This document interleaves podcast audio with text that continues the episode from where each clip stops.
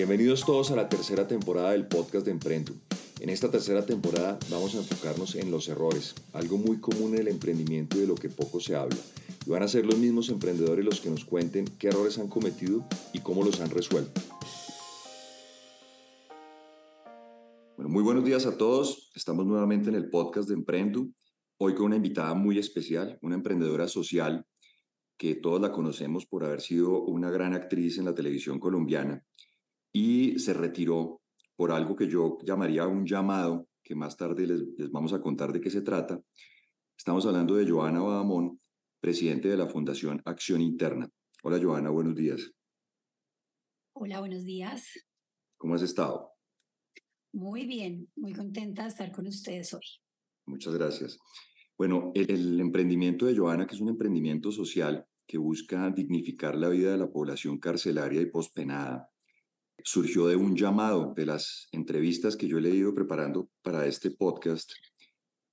Me causó gran curiosidad ver que, Joana, básicamente todo empezó porque fuiste eh, jurado de un reinado, ¿verdad?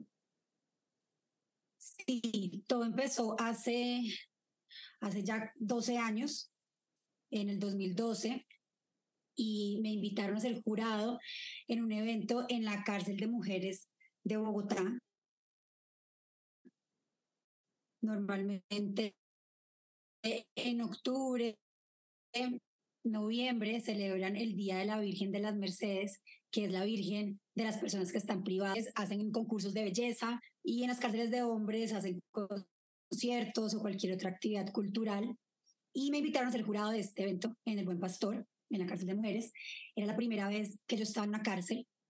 Obviamente conocía la situación de las cárceles de nuestro país, pero una cosa es verlo en medios de comunicación y otra muy distinta es estar ahí en la cárcel, conocer ese espacio, conocer ese lugar, conocer lo que pasa ahí adentro y sobre todo conocer los seres humanos que están en las cárceles de nuestro país, los seres humanos que están privados de la libertad.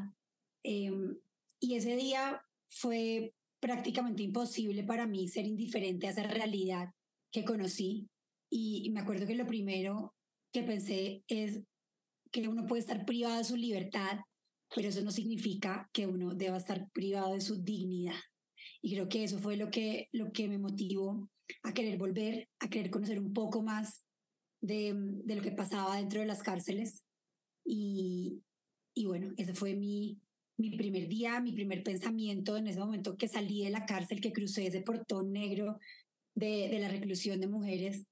Sentí también muchas ganas de volver. Normalmente uno sale de una cárcel y no quiere volver a, a conocer un sitio igual. A mí me pasó lo contrario. Sentí muchas ganas de volver, de seguir conociendo un poco más de, de esta realidad que, que todos pensamos que conocemos, pero que realmente eh, solo conocemos una pequeña parte y no conocemos las historias y la, y la falta de humanidad que hay adentro de ellas. Joja, pero por esa etapa por ese, por ese tiempo también hubo una, un papel que te tocó hacer de presa o algo así, ¿no? Eh, en ese momento me invitaron porque yo estaba protagonizando una serie en RCN que se llamaba Tres Milagros y mi personaje eh, no era una presa, pero sí iba a la cárcel y de hecho iba a la cárcel al reinado de la cárcel. Entonces mi personaje eh, hizo eso en, en la serie y, y, fue por eso que, que me quisieron invitar para que pues, lo conociera en realidad y no, y no solamente en la ficción. Y creo que ha sido la mejor invitación que me han hecho porque realmente cambió mi vida. Eh, mi vida es un antes y un después de ese primer día que, que conocí a, a las mujeres que estaban ahí. A la primera mujer que me encontré, me acuerdo que le pregunté porque estaba en la cárcel. Yo lo último que vi fue el reinado. Quería ir a conocer y hablar con ellas y preguntarles. Y, y me respondió que estaba en la cárcel porque había matado a su esposo, porque lo había encontrado violando a su hijo de tres años. Mi hijo Simón Cabas en ese momento tenía también tres años y, y pude sentir esa empatía de, y, y un poco entender y ponerme en su situación y simplemente agradecía la vida que no me hubiera tocado un esposo como el de ella, porque muy seguramente yo estaría en su situación. Entonces fueron varias situaciones muy impactantes las que, las que viví eh, ese primer día. Después le pedí a la directora que me diera una vuelta por toda la cárcel. Quería saber dónde dormían, dónde comían, qué hacían, dónde pasaban su tiempo libre. Eh, y, y, así fue. Y, y, bueno, pues eso definitivamente eh, no solo marcó mi vida, sino que la cambió. Oye, ¿cómo es lo que yo he llamado un llamado? Que no sé si la palabra sea la que yo te agrade, pero lo que me impacta a mí realmente es cómo terminaste, digamos, con el negocio que traías o, tu actividad de, laboral, pues el, el, trabajo que tenías como actriz y dijiste, ya no voy a hacer más esto. Lo que yo leí es que tú llamaste al manager tuyo y le dijiste, ya no voy a ser más actriz y me voy a dedicar a esto.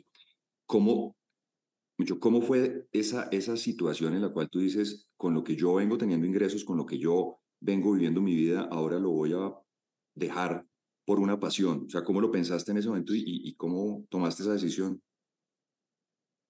en ese momento yo tenía tres meses de vacaciones mientras empezaba mi siguiente proyecto en televisión. Tenía un, viaje programado a Nueva York. Cancelé el viaje que tenía planeado a Nueva York a estudiar teatro y esos tres meses los dediqué a montar una obra de teatro, La Casa de Bernarda Alba de García Lorca, que es una obra que es solo de mujeres, que habla del encierro, pero también de la libertad del espíritu. Y luego de tres meses de ensayar esta obra todos los días, de yo tener la oportunidad de haber estado ahí día tras día, conocer lo que hacen ellas en su día a día, conocer sus necesidades, sus anhelos, en que quisieran ocupar su tiempo libre.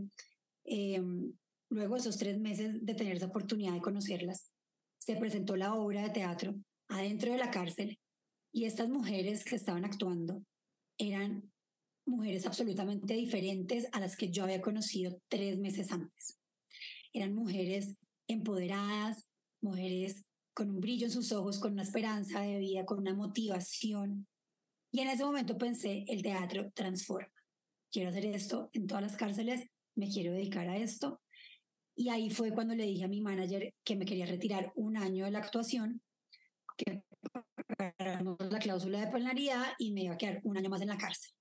Ese año me quedé en la cárcel, mmm, quise no ser yo el, la única testigo de esa transformación de este grupo de mujeres del Buen Pastor y quisimos sacarlas de la cárcel, que se presentaran en el mejor teatro, con la mejor producción, con el mejor vestuario, con la mejor dirección y que no fuera yo la única testigo de esta transformación, sino que lo pudiera ver toda la sociedad civil.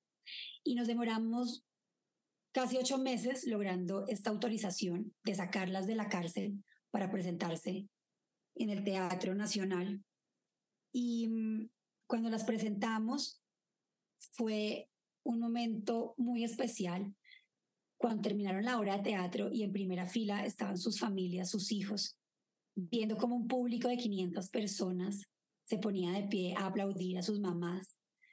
Realmente en ese momento fui testigo ya no de una transformación, sino de una reconciliación entre la población carcelaria y la población civil. Y de la población carcelaria con ellas mismas, con su entorno, con su familia. Y eso fue maravilloso y fue lo que me llevó después a tomar la decisión de retirarme del todo de la actuación. Y, y bueno, ahí ya llevo 12 años, los mejores 12 años de mi vida. Y, y ahí espero poder seguir el resto que me queda.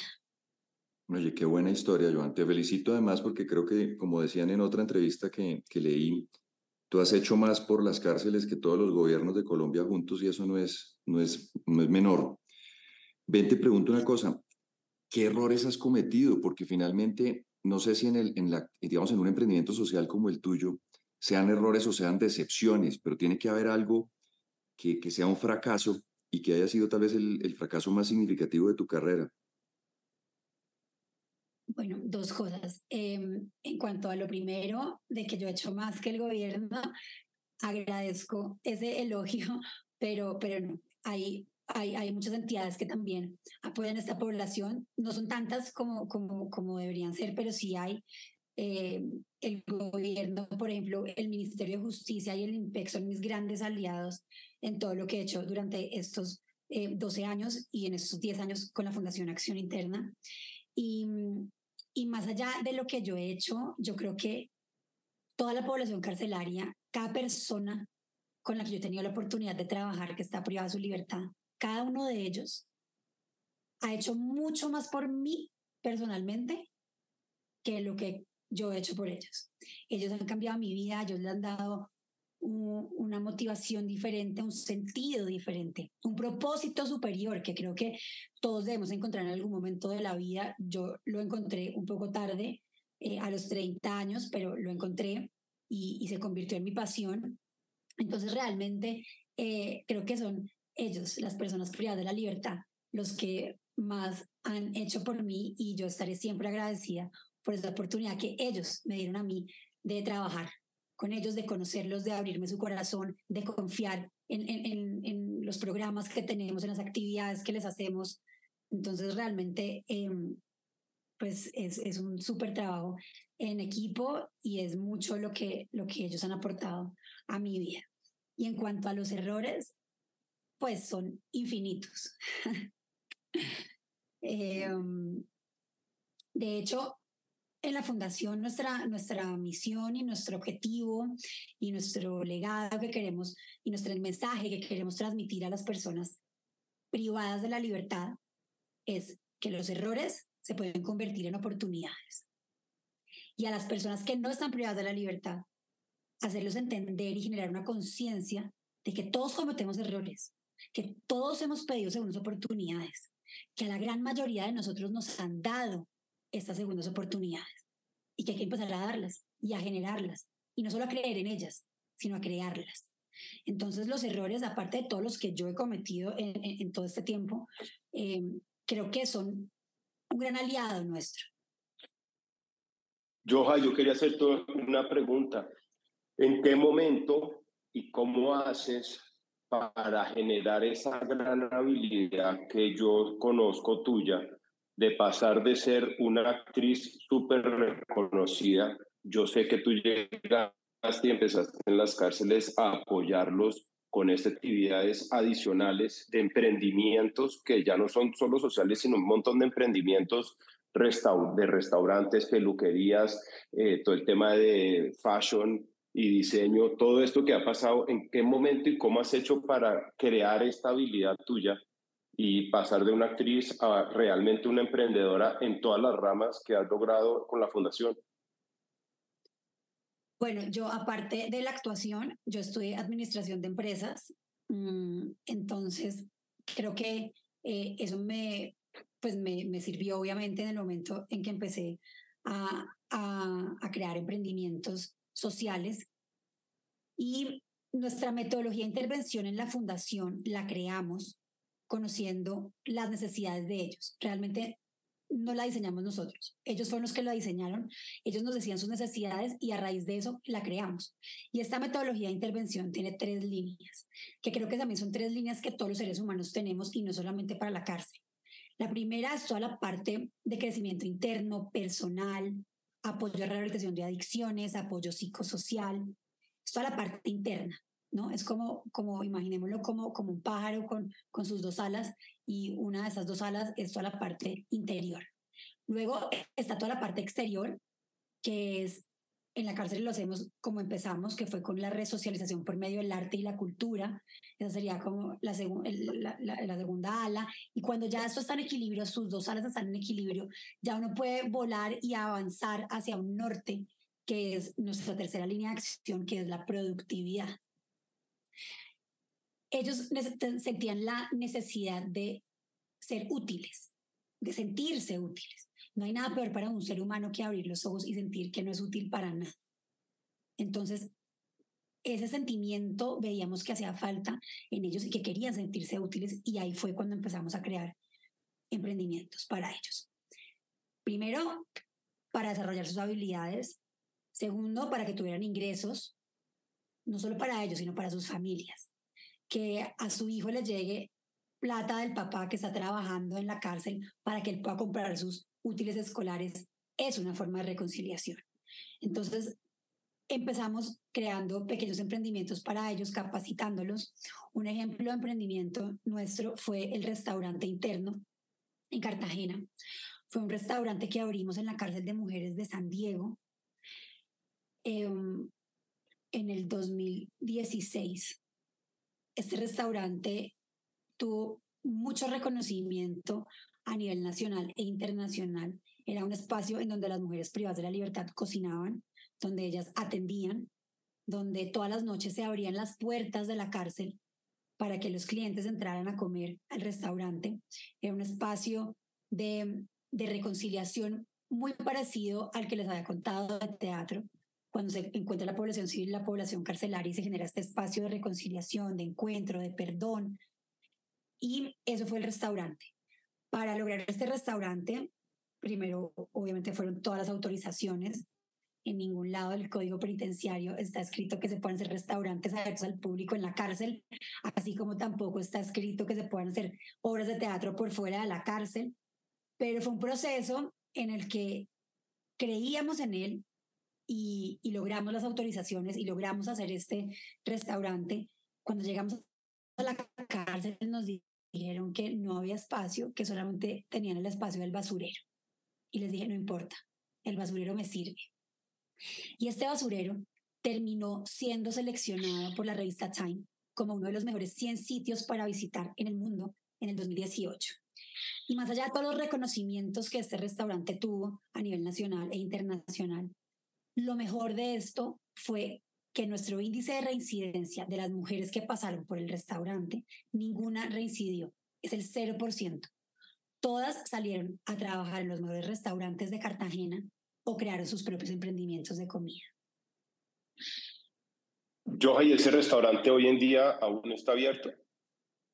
Ese restaurante se cerró apenas empezó la pandemia porque la cárcel la cerraron y la trasladaron como a dos horas de Cartagena. Entonces, em, pues bueno, fue un momento oportuno para cerrarlo, pero, pero realmente em, también es algo importante en la fundación que también nos sigue motivando a seguir generando esos emprendimientos para, para generar esos espacios de, de encuentro. E, es fundamental, creo, en todo lo que hacemos es tener este vínculo en no dejar a la población carcelaria aislada, rechazada y olvidada, sino permanentemente generar este vínculo y este acercamiento con la población civil, porque finalmente somos nosotros los que los vamos a recibir una vez salgan de la cárcel. Te iba a decir que hay una cosa muy inteligente en, la forma de abordar ese problema con emprendimiento, a mi juicio, y es, tiene que ser muy difícil para una persona que sale de la cárcel conseguir un empleo, digamos, de la manera tradicional a la que todos estamos acostumbrados. Entonces el hecho de que, de que tú armes emprendimientos y los hagas parte de esos emprendimientos y que asimismo aprendan a emprender, pues suena muy valioso porque finalmente creo que esa sí va a ser una herramienta que va a servir para, para lo que se, se les viene después. Ahora, lo que sí te quería insistir era en, me gustaría, me gustaría que compartieras con todos nosotros un error tuyo, porque, porque es que la actividad que tú realizas está sustentada en el error de alguien y en un error grande para terminar en la cárcel. Pero yo me imagino que, en la actividad tuya ese error tiene que haber sido muy importante porque finalmente el trabajo que haces es bien sensible. Perdona que insista sobre esa pregunta, pero sí me gustaría conocer el error tuyo. Bueno, son muchos. Voy a pensar a ver cuál de todos, porque son muchos y de hecho son a diario.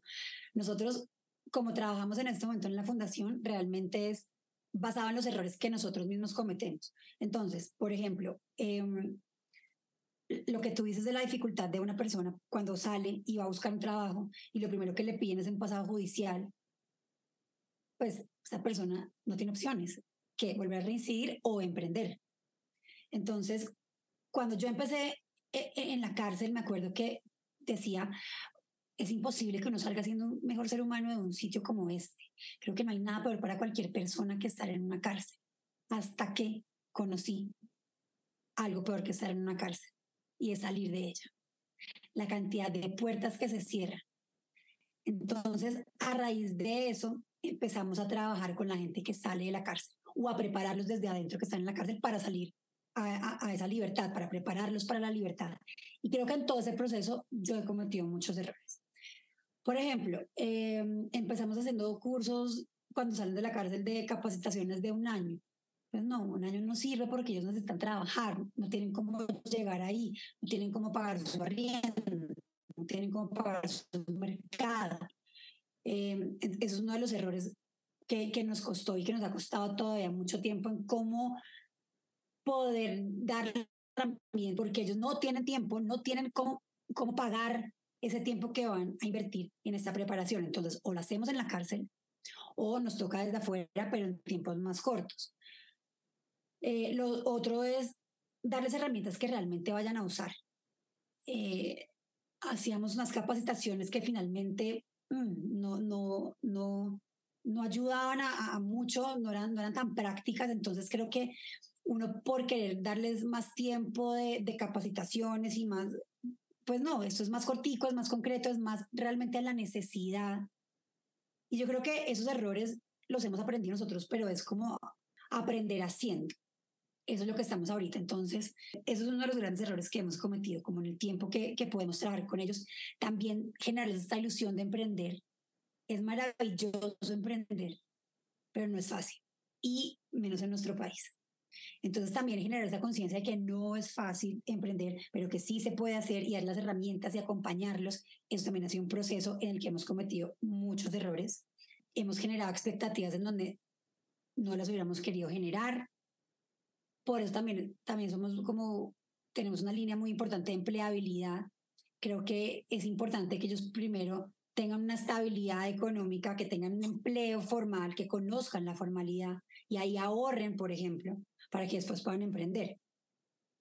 Entonces, no, son errores a diario, es que pregúntenme de lo que sea que los errores es lo que más hemos eh, cometido yo además en, en todo este proceso que es algo es algo nuevo para mí, así llevé 10 años trabajando en esto, seguimos tratando de buscar soluciones, seguimos tratando de innovar. Creo que la innovación es importantísima en el emprendimiento.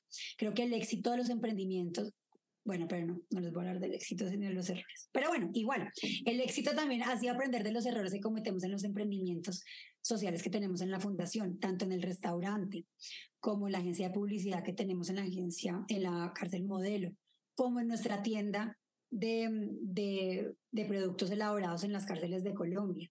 Son varios emprendimientos que tenemos además porque la fundación tiene que ser autosostenible. Nosotros no podemos vivir de las donaciones porque la gente prefiere apoyar una fundación de niños, de abuelitos, de mamás, pero no de personas privadas de la libertad. Hay una frase que todos hemos dicho alguna vez y es que se pudran en la cárcel. Y si alguien supiera lo que eso realmente significa, no lo diría. Entonces, a nosotros nos toca estar constantemente viendo cómo podemos ser autosuficientes para las actividades que hacemos y eso nos toca por medio de emprendimientos. Que unos funcionan, sí, otros no, no.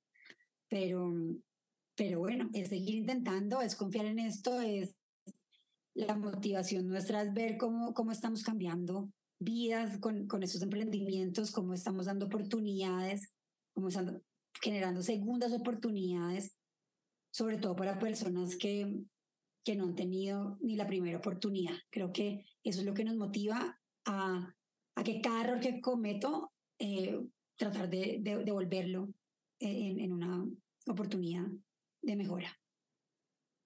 Oye, Joana, pues muchas gracias por dos cosas. Primero, por esta gran lección de vida y segundo, por, por mucho no se me hubiera ocurrido nunca un mejor ejemplo de, de cómo un emprendimiento puede ayudar a, a mejorar o hacer de la sociedad algo mejor.